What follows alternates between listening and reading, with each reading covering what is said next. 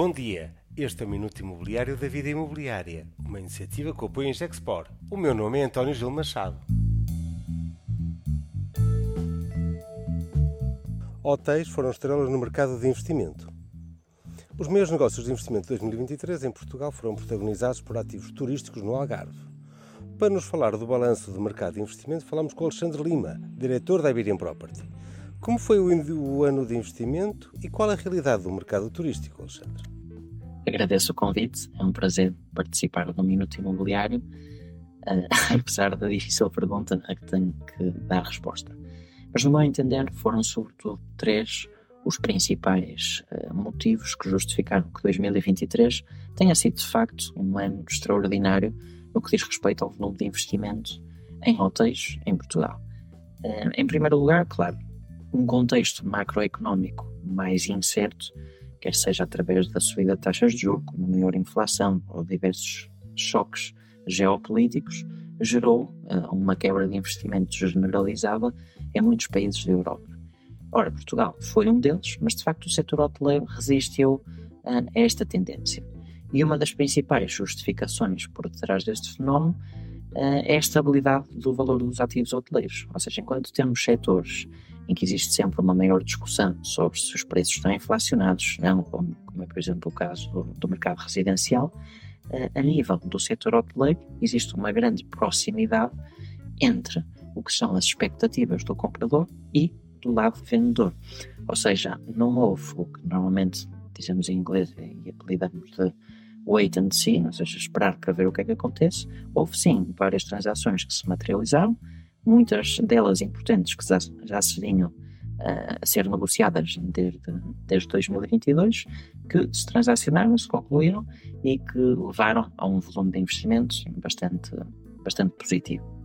Outra das particularidades dentro do setor hoteleiro é termos um segmento de luxo.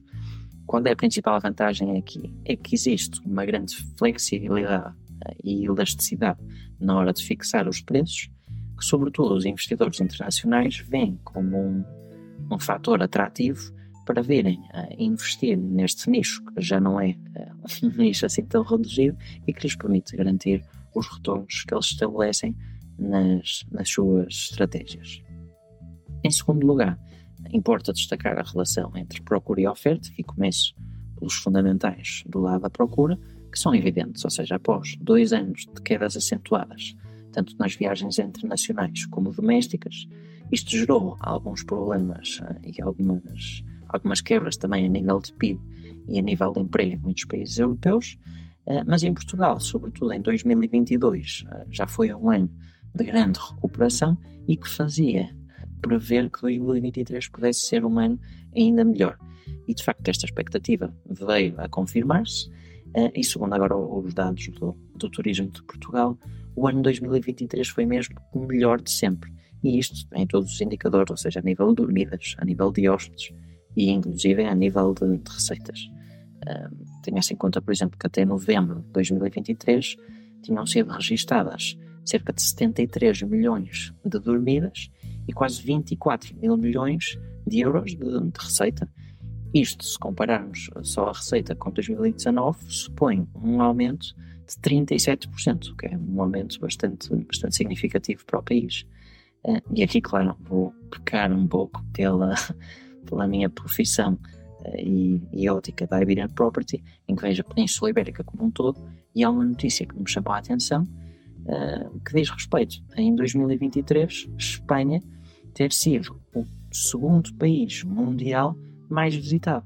Ou seja, aqui existe também uma grande oportunidade para no futuro uh, conseguir atrair parte desses, desses viajantes que vão visitar o nosso país vizinho também para virem uh, fazer parte da sua despesa em Portugal, para virem visitar o país, que tem não só esta componente quase complementar, mas muitas valências por si próprio uh, para ser um destino atrativo.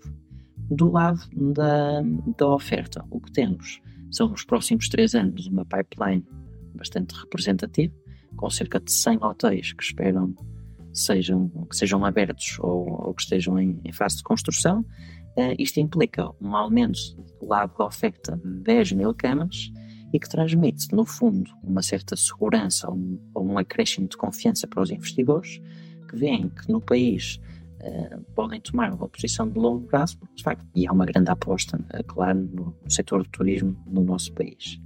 Por último, eu gostava também de destacar o que é, tenho vindo a observar, que é uma maior dispersão geográfica dentro do país uh, e, sobretudo, 2023 isso foi, foi muito notório.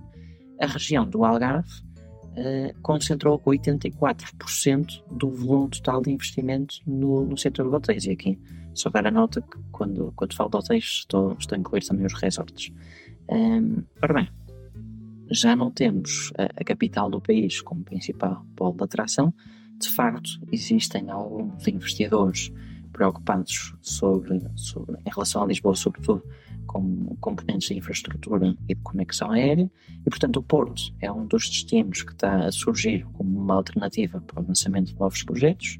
Também as ilhas uh, têm visto um grande crescimento de atividade, sobretudo na região da Ilha da Madeira, uh, e portanto temos um país bastante bem alinhado no seu todo para atrair investidores com modelos uh, interessantes e estruturas interessantes no que diz respeito aos próprios operadores com marcas internacionais a, a estabelecerem-se em território português e na minha ótica 2024 tem tudo para que seja um ano outra vez bastante positivo para o setor hoteleiro. Obrigado Alexandre pelo teu contributo. Este foi mais um Minuto Imobiliário, sempre com o apoio em Gexpor. Continuem connosco.